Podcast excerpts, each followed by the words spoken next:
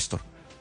Doña Cristina Rosales es representante del Departamento de los Estados Unidos, se encuentra en este momento en Miami, en la Florida. Señora Rosales, buenos días. Buenos días, muchas gracias por la oportunidad. Gracias. Quisiera usted explicarle a los colombianos, bueno, la inmensa mayoría migrantes legales, ¿qué es lo que está pasando con los ilegales a partir de mañana cuando se acaba este título 42? Claro, primeramente lo que quiero enfatizar, enfocar, es que hoy a partir de las 11 y 59 de la noche, horario de Washington, se expira, termina el título 42, como ya muchísimos de nosotros hemos estado hablando, mencionando y ustedes han estado reportando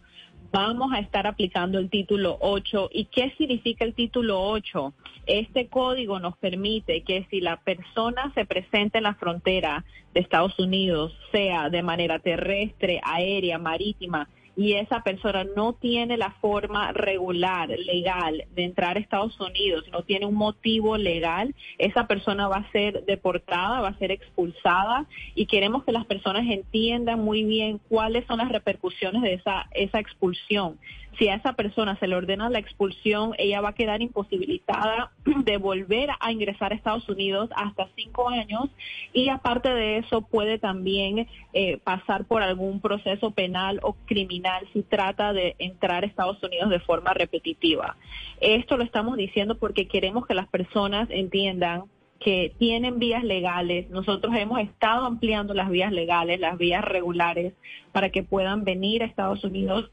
incluyendo a las personas que vienen de Colombia, que tienen la opción prontamente de poder participar de una reunificación familiar, de un proceso también si se, se trata de asilo o refugio, hasta propiamente dentro de Colombia con los nuevos centros de procesamiento que vamos a tener. Y aparte de eso, enfocándonos en decir que la frontera no está abierta, no se va a abrir y si usted se presenta en la frontera de forma irregular, sin una entrada legal, usted va a ser expulsado, va a ser deportado. Cristina, eh, entendemos que los vuelos de deportación aumentarán, que la frontera en efecto no está abierta, pero se han presentado denuncias de colombianos que han sido deportados por parte de autoridades de Estados Unidos y que están llegando a nuestro país, que denuncian que han violado sus derechos, que llegan esposados, que llegan con grilletes, con los, con los pies encadenados. ¿Por qué se están vulnerando los derechos humanos de esos colombianos? Nosotros tratamos el tema de la migración de una forma humana, de una forma ordenada, de una forma segura.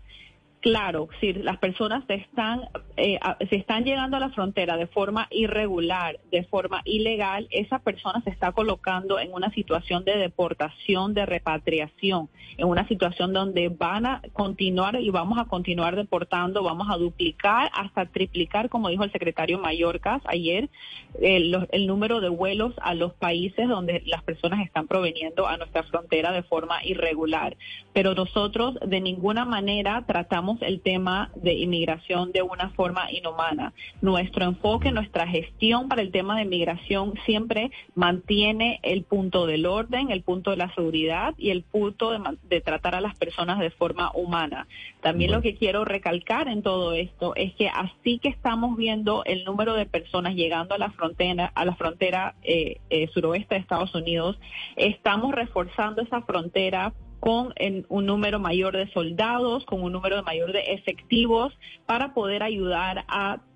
tratar la cantidad de personas que están llegando y más que todo también para poder dar ese apoyo a las tareas administrativas, a los, a, los 24 mil agentes y funcionarios que tenemos en la, en la frontera. Los testimonios de estos colombianos que están llegando, regresados a Bogotá, son muy diferentes son de abuso, son de violación de derechos, así que les sugiero muy respetuosamente, ojalá ustedes en el Departamento de Estado tomen nota, porque ustedes tienen la capacidad de decidir pues a quién aceptan y a quién no sobre unas consideraciones que son siempre, deberían ser siempre respetuosas. Muchas gracias por atendernos, doña Cristina Rosales, del Departamento de Estado de los Estados Unidos.